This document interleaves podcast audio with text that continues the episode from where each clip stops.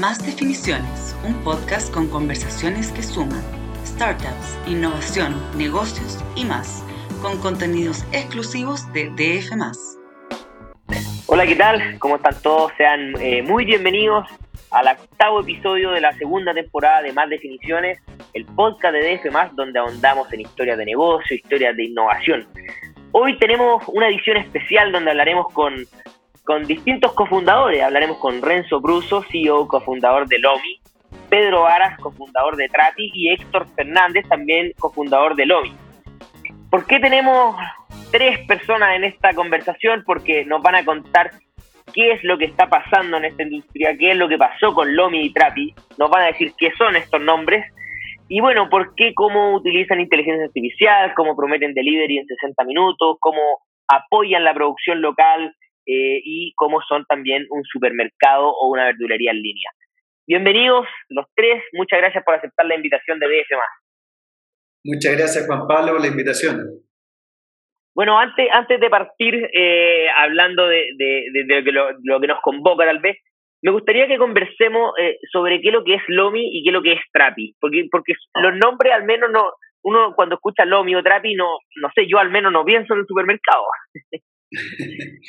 Sí, oye, buen, buen punto de partida. Eh, ¿Qué es LOMI? LOMI básicamente es un espacio donde las personas, los consumidores finales pueden llegar a los productores locales, pueden tener toda la calidad que tienen los productores locales al alcance de una página web o una aplicación móvil y que les llega en menos de 60 minutos. ¿Cómo ocurre eso? ¿Cómo ocurre esa magia detrás? Básicamente Lomi desarrolló un modelo a través de Darkstore, muy apalancado en tecnología, que efectivamente permite tener más de 300 productores locales hoy día en, nuestro, en nuestra plataforma y que van desde efectivamente fruta y verdura, miel, etcétera, y también marcas masivas que permiten a los usuarios tener el mix de consumo de una semana, por ejemplo, eh, y que con eso efectivamente pueden resolver sus necesidades de consumo en Lomi. Y todo esto puede llegar en menos de 60 minutos con una experiencia de muy poca fricción, con muchos medios de pago disponibles y que efectivamente está apoyando estos productores locales. Eso es Lomi, básicamente. Sí, por mi lado te cuento un poquito de Trapi. Trapi sí tiene un, algo más característico en el nombre, de hecho quizás nos agarramos un poquito de, de la moda, pero Trapi significa Hien Mapudungun. De hecho, el nombre Trapi en verdad fue muy complejo de encontrar y básicamente era como cómo, cómo le ponemos a nuestra empresa. Fue, no fue algo muy, muy científico ni muy buscado, pero al final dimos con este nombre, nos gustó y adicionalmente dijimos, ok, al final es una verdura, tenemos que, tenemos que llamarnos Trapi. Y aquí estamos, pues. Trapi básicamente es una empresa, un software también de suministro de productos frescos, netamente eso, para empresas principalmente. Nosotros alimentamos a distintas cadenas de restaurantes, hoteles, empresas, y ese es nuestro norte, justamente el poder manejar grandes volúmenes de frutas y verduras para alimentar a todas estas grandes cadenas y obviamente la alianza con Lomi está pensada en que aprovechar esos grandes volúmenes ahora para poder generar economías de escala, para poder eh, alimentar a la mayor cantidad de población en distintas regiones de Chile y ojalá a un precio justo. O sea, entonces, eh, en Trapi tenemos B2B y en Lomi tenemos B2C. Perfecto. Entonces, claramente uno ahí escuchar, al escuchar eh, qué hace cada uno, dice, aquí se puede generar una fusión, se puede generar una compra, una venta. Cuénteme un poquito de, la noticia que venimos a hablar hoy de, la venta de, de Trapi, quién se acercó a quién, cómo se dieron esas negociaciones, eh, bueno, y el monto si es que se puede revelar también. Perfecto. Oye, bueno, eh, Pedro venía siendo un, actor importante en el mundo del emprendimiento, nos conocíamos hace un tiempo, Héctor fue el que partió, de hecho, Lomi, y eh, nos, nos, conectamos, más bien nos, tuvimos un punto en común en un pitch. Ya los dos estábamos en un pitch para buscar capital, básicamente, y en uno de los cafés, Pedro dice, oye, ¿y por qué no nos alianzamos? ¿O por qué no nos compran? De Yo, les, yo les dije directamente, ¿por qué no nos compran? y eso se transformó después en una conversa en un café posterior en, en, el mismo evento. Y eso después evolucionó obviamente en más conversaciones y vimos todos los puntos en los que nos encontrábamos. O sea, era como... De hecho, yo en el pitch los puse como, bueno, Lomi es mi competencia, pero en verdad somos prácticamente aliados y yo les dije, yo quiero hablar con ustedes después del pitch. Entonces, ellos me dijeron, sí, nosotros estamos bien, perfecto. pero claro, o sea, lo, lo, que estamos haciendo tiene demasiados puntos de encuentro. O sea, la idea finalmente es poder comprar de grandes volúmenes los mismos productos que hemos venido comprando separados, pero ahora juntos, obviamente vamos a lograr cosas mucho más grandes y mucho más importantes en comparación a lo que cada uno puede lograr por sí solo. Y ahí es importante que cuando dos empresas están, bueno, con, con, focos distintos, porque como bien dijiste, uno es B2C y el otro B2B, pero comparten valores, ¿ya? O sea, cómo efectivamente hacemos que la producción se, se pueda vender a un precio justo, tanto el B2C como el B2B, y efectivamente desintermediar, hacer que, que, que haya menos intermediarios y que en el proceso efectivamente se genere más valor. Eso es tremendamente importante. Y agua abajo para los productores, ¿por qué no co-crear o darle ese insight de lo que está consumiendo la gente, de los productos que deberían ir sembrando? O sea, hay una oportunidad enorme, efectivamente, en darle más acceso a esos productores locales. Oye, ¿y cómo fue esta, bien simpático que, que, que, sea como, oye, ¿por qué no los compran? Eh, a, a, quién le estaban picheando? ¿Estaban levantando capital para pa, seguir creciendo y, coincidieron? O bueno, si es que se le puede decir, se puede contar a quién le estaban picheando de repente, claro. Los no, inversionistas no hay ningún problema. O sea, nosotros estábamos haciendo un pitch para un fondo de inversión en el cual habíamos avanzado en algunas etapas entonces juntaron a varias startups de la misma industria y ahí nos encontramos con la sorpresa de como, oh, aquí estamos todos los que de, de alguna manera nos conocemos. Y bueno, eh, se dio un poco la conversa natural porque, bueno, uno, nosotros igual como Trapi, siempre habíamos mirado a Lomi como un ejemplo en distintas cosas. ¿Vale? Desde cómo funciona su tecnología, desde cómo funcionaban sus procesos. De hecho, Lomi en algún minuto también fue cliente de Trapi. Entonces era como, como ese, ese sentimiento interno de como, ay, como los chiquillos lo hacen tan bien y nosotros tenemos que llegar como, como a ese nivel en algunos procesos. Entonces, como que, chuta, la oportunidad era como, bueno, ahora podemos hacerlo juntos. Entonces, ¿por qué no? Buenísimo, buenísimo. Y, y, ahí, ese, ¿cómo, ¿cómo, fue ya más del lado de, de, de Trapi, o sea, de Trapi, de, Lomi, eh, cuando te dicen a ti, Renzo, como, oye, ¿sabéis qué podría ser? Eh, puede ser, tenemos valores eh, similares, generamos un, producto también relativamente similar. ¿Cómo fue esa conversación entre, me imagino que los cofundadores, los, ejecutivos de, de, Lomi para decir, ok, sí, hay que sí, comprémonos Trapi?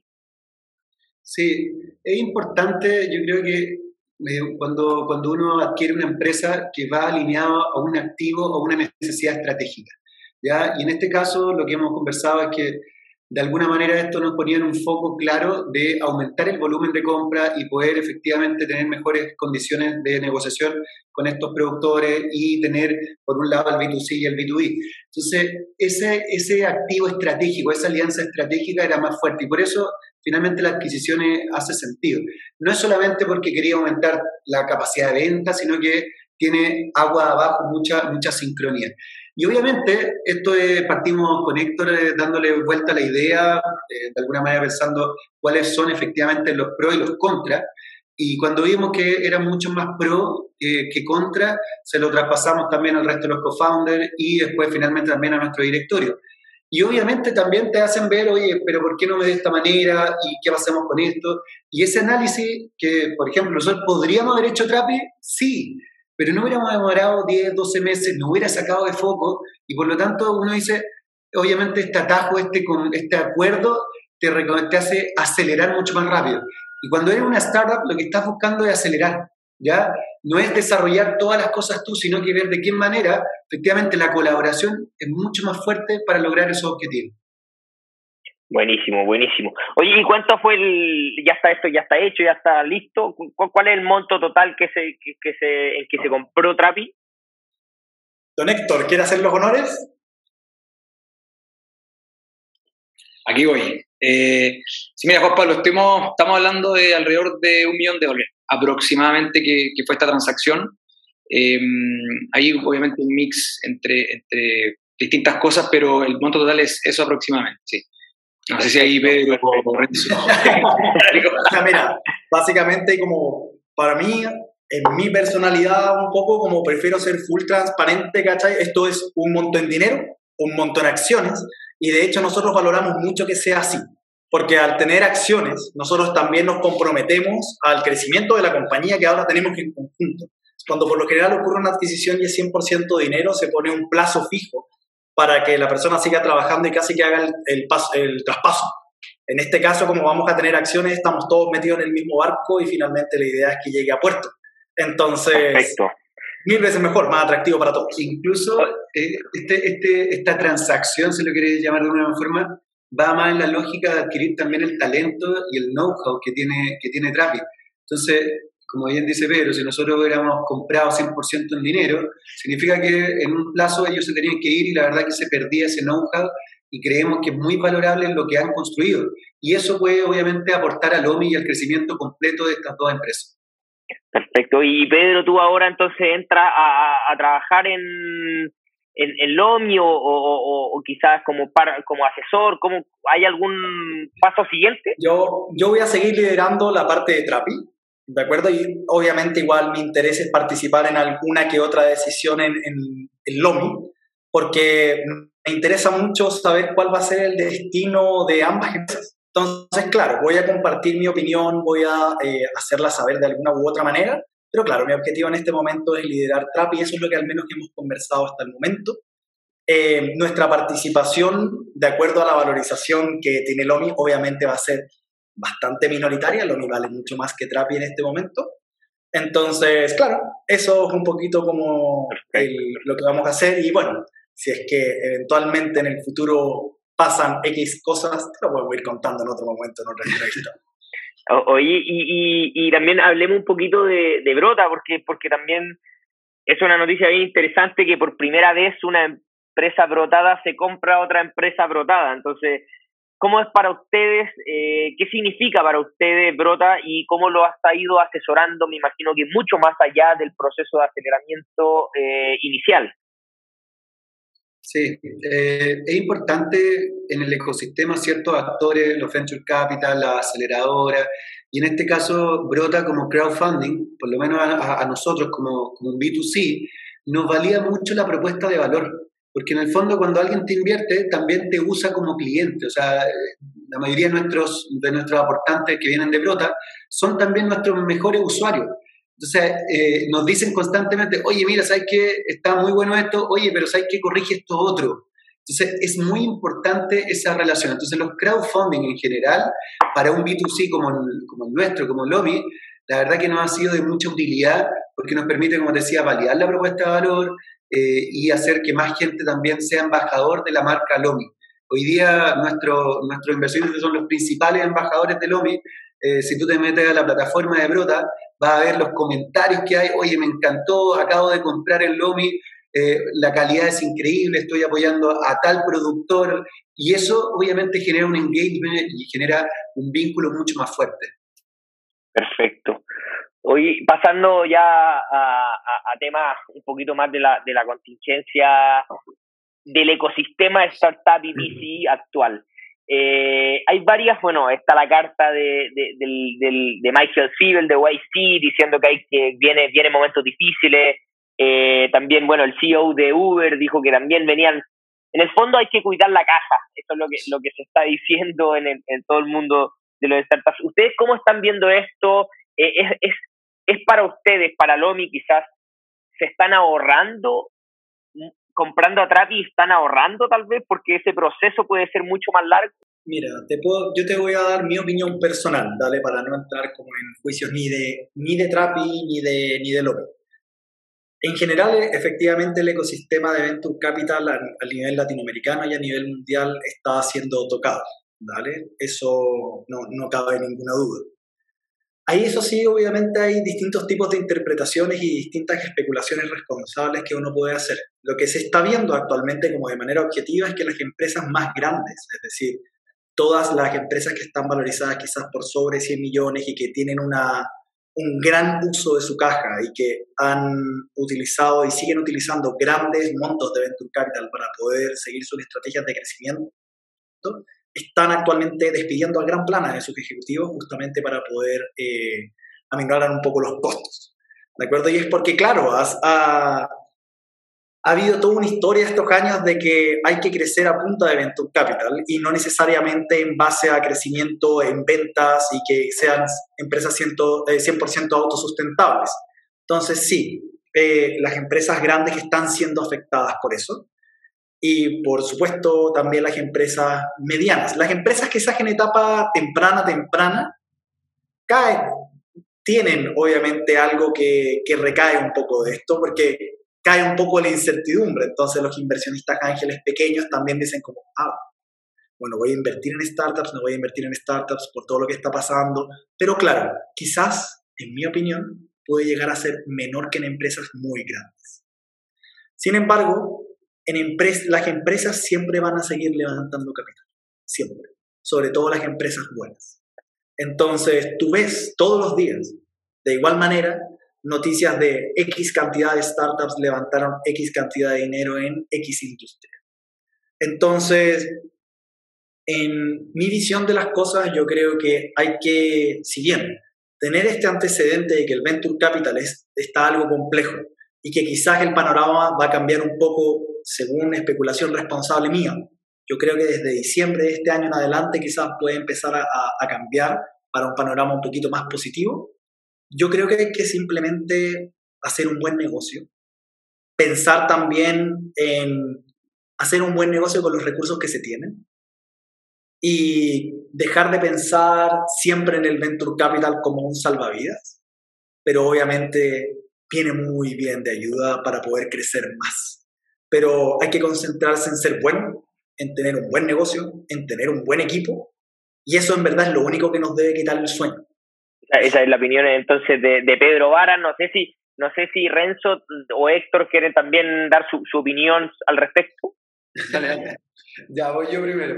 Eh, sí, mi opinión eh, en general, cuando uno ve la industria Venture Capital, por ejemplo, CB Insights lanza trimestralmente cómo va la industria de capital, de riesgo. Y hay una caída. Pero si tú lo comparas a 12 meses atrás con 2021, efectivamente 2021 fue el año que más explotó el venture capital y en particular en América Latina de forma muy considerable. Entonces, sí estamos más bajos, pero cuando uno lo compara con 2020 o previo al 2021, estamos más altos. Entonces, hay una bajada, pero quizás se está regulando, ¿ya? O sea, no es como, oye, corramos en círculo, el venture capital se acabó, que muchas veces se, se van de un extremo a otro, sino que efectivamente pudo haber habido un ajuste y un ajuste necesario. Y como bien dice Pedro, la segunda parte de esto es que también las empresas tienen que poner foco en buscar rentabilidad. Y, y Palomi también fue un, oye, ¿sabes qué? Vamos a buscar ese punto de equilibrio, podemos hacerlo y efectivamente podemos hacerlo. Lo que pasa es que el venture capital tiene un complemento que te permita ir a buscar mucho más crecimiento acelerado. Ya, si te ponen un millón, dos millones de dólares, ok, vamos a buscar ese crecimiento, pero tú de alguna manera tienes que ese crecimiento ir regulándolo para después decir, ok, me quedo hasta acá y sigo un punto de equilibrio o sigo siendo rentable. Y ahí ese, ese es el tema de fondo. Y para nosotros fue, fue obviamente un desafío decir, ¿sabes qué? Vamos a buscar ese punto de equilibrio y hoy día estamos trabajando muy en esa línea. De hecho, la adquisición de Trapi va en esa línea. Entonces, eh, la verdad que no ha cambiado mucho nuestros planes. Quizá obviamente hace un año atrás nosotros queríamos tener tres países operando en dos años y obviamente hoy día estamos más con foco en Chile para consolidar el mercado chileno y efectivamente en una segunda etapa vamos a abrir Perú. Pero, pero los planes siguen manteniéndose, solo que obviamente ajusta al, al foco en la rentabilidad. Sí, de hecho, ahí tan solo para complementar un poco el punto, por ejemplo, Trapi es una empresa 100% bootstrap. Nosotros nunca hemos levantado capital. Nosotros finalmente en un periodo de 12 meses llegamos hasta acá y súper bien, o sea, fuimos una empresa capaz de, de, con sus propias garras, finalmente llegar a las ventas que tenemos, a los clientes que tenemos, y ahora vemos esta oportunidad, obviamente, de, de ser adquiridos por Lomi, una oportunidad para crecer más y obviamente también para ir a buscar después Venture Capital juntos. Oye, y el, bueno, el, el, el, uno de los temas que más aqueja hoy día a los chilenos eh, en todas las encuestas ha pasado a ser una de las principales preocupaciones. Eh, el bolsillo de, de, todos los chilenos, eh, eh, de todos nosotros, está siendo muy afectado por la inflación y me imagino que ustedes lo ven muy de cerca eh, porque venden productos que han subido mucho los precios últimamente. Entonces, Si es que ahí podríamos conversar un poquito de cómo se han visto afectados, han visto una baja en las ventas o de algunos productos han visto bajas. Por supuesto, a ver, nosotros, yo tengo la relación directa con los productores, yo y mi equipo directamente, por lo tanto, toda la semana nosotros recibimos entre, esta última semana, entre 10 a 15 productores que están subiendo sus costos. Em, y, obviamente eso impacta en el bolsillo, en los precios y obviamente en los bolsillos del usuario final. Em, lo importante acá es, ir haciendo distintos ajustes que, en el fondo apoyen al bolsillo de cada, de cada usuario. Uno, por ejemplo, eh, y una de las cosas que nosotros más potenciamos es la compra parcializada. No compres para el mes, sino que compra para la semana. Eh, vaya a comprar lo justo, vaya a comprar lo que realmente necesites y vaya a mermar mucho menos que si compras para una compra mucho más grande. ¿ya? Entonces, ahí como Lomi nosotros nos, hacemos muy cargo de, lograr esa compra, de, que las personas puedan comprar sus productos perecibles sobre todo, eh, no voten producto, que, que, eso es clave hacia nosotros, eh, y así obviamente también vamos ayudando un poco el bolsillo eh, de, las personas. Por otra parte, una de las estrategias que hemos tomado muy, muy fuerte es el tema de tener precios justos. Nosotros tenemos precios justos y de hecho una de las cosas que más nos caracteriza, Juan Pablo, es que no, no, tenemos acuerdos comerciales con los productores, por lo tanto, les pedimos también que nos den un costo que sea atractivo, para así nosotros también tener un costo atractivo hacia el usuario, eso lo, traspasamos directamente como ahorro, digamos, hacia el usuario.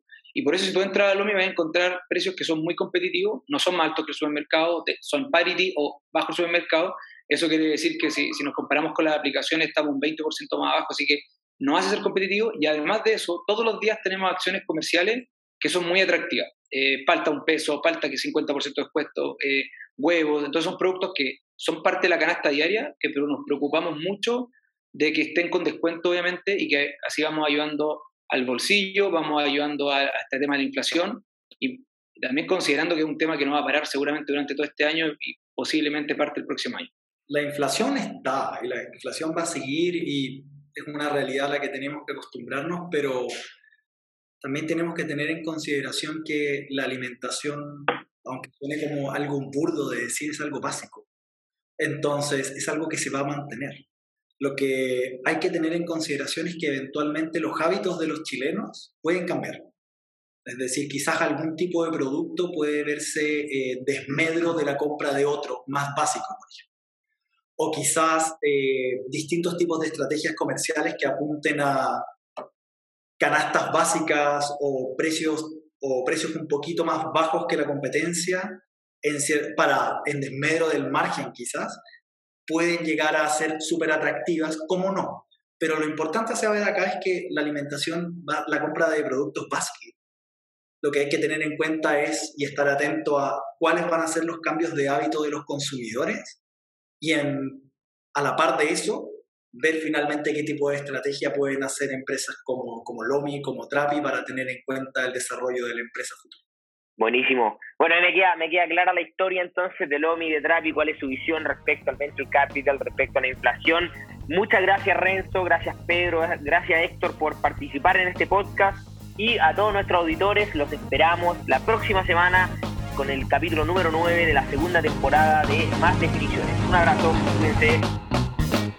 Esto fue Más Definiciones, un podcast con conversaciones que suman startup, innovación, negocios y más, con contenidos exclusivos de DF.